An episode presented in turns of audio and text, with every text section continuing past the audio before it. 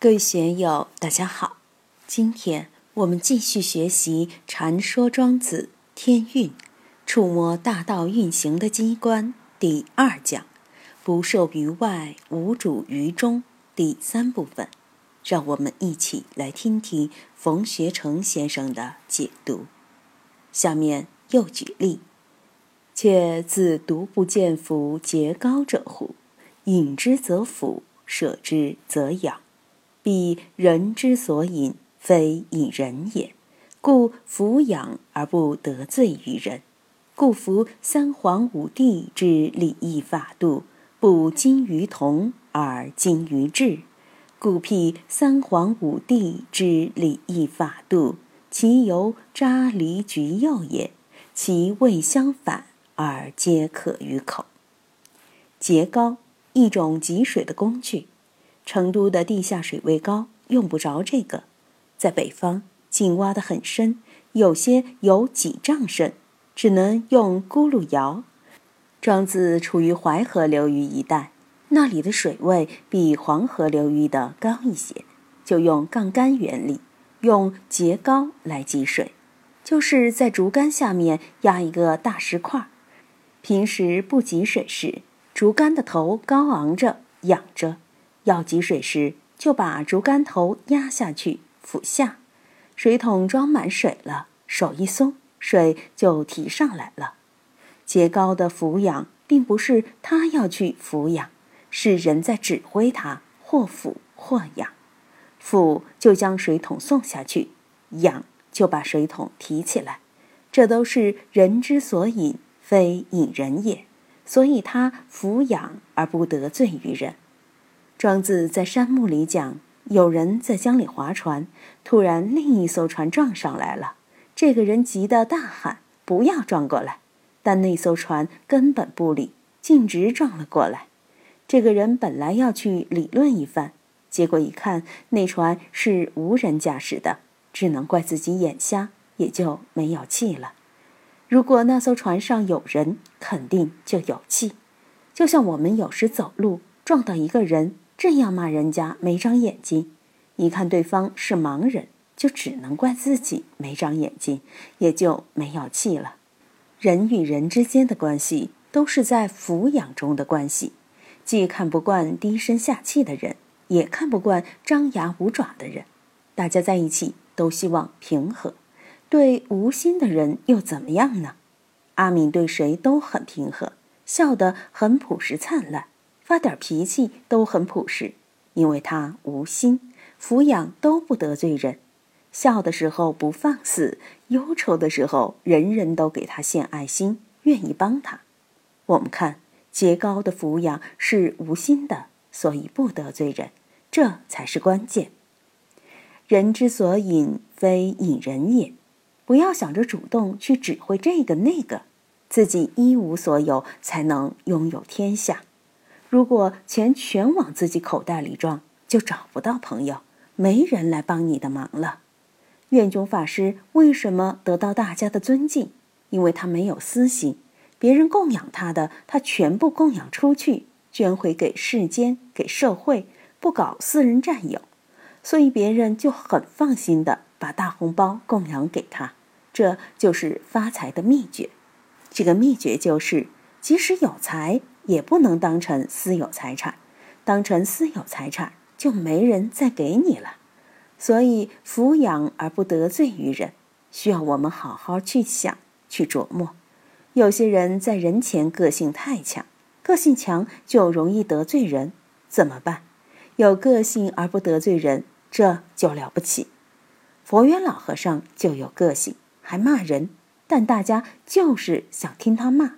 都知道他老人家棒子要打人，但就是想挨棒子。老和尚得罪人吗？根本不得罪人。高兴了，他哈哈一笑，他一笑，大家欢喜开心。所以他抚养都不得罪人，就有这么怪。其他人就不一样，有些师傅给居士客人拿脸拿色的，就会得罪人。抚养都不得罪人，这可是需要有内德。有过人的魅力才行啊！我们有时对哪个态度差一点，别人就不舒服，记在心里，有时态度好一点，别人也不舒服。抚养都得罪人，怎样使自己抚养不得罪人？这也是绝世武功。大家要好好研究这个功夫，回去好好操练。三皇五帝之礼义法度。三皇：伏羲氏、神农氏、轩辕氏；五帝：少昊、颛顼、帝喾、尧、舜。不精于同而精于治。三皇五帝的礼义法度都不同，但是却都把天下料理得很好。的确，伏羲时期是游牧畜牧文化，神农氏是种庄稼的。是农耕文化，轩辕氏进入工商文化，青铜器、养蚕、织丝、马车，这些都是轩辕皇帝时期发展出来的。农历三百六十五天、二十四节气等等，都是皇帝时期确立的。皇帝时造了甲子，我们才有日历；仓颉造字，于是才有文字。伏羲、神农是结绳而治。没有文字，伏羲造八卦是最原始的符号文字，所以三皇五帝的礼仪法度的确是不同，但他们对治理社会、调理阴阳都做到了恰到好处，不精于同而精于治呀。其由渣梨橘柚也，其味相反而皆可于口，像山楂、梨子、橘子、柚子等水果。滋味都不同，有甜的、酸的、软的、脆的，但皆可口。如何使我们的东西既与古人、今人、后人不同，又能行之有效，皆可于口呢？拿成都的餐饮业来说，饭菜可口的餐馆，老板就能赚钱；不可口的就要关门。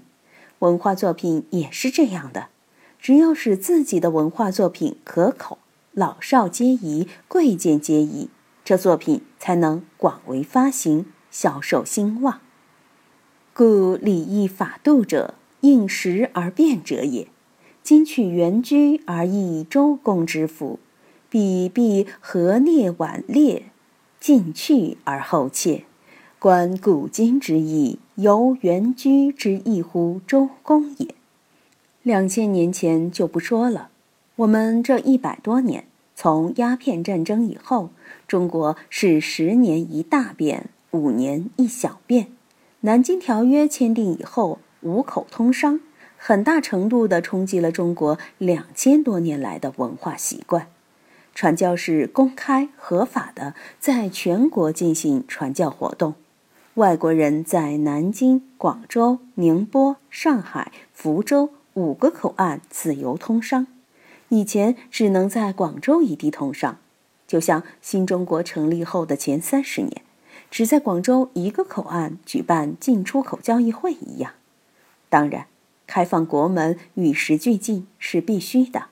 第一次鸦片战争后不到十年，太平天国就开始闹，闹了十几年，一直到同治年间，期间还有第二次鸦片战争，火烧圆明园。其后还有伊犁中俄事件、中法战争，这期间的洋务运动，其后的甲午战争，结果都是惨败。强大的大清帝国远东第一海军与比中国人穷十倍的小日本打了一仗，居然被日本打败了，出乎全世界的预料。过了两年，戊戌百日维新，昙花一现。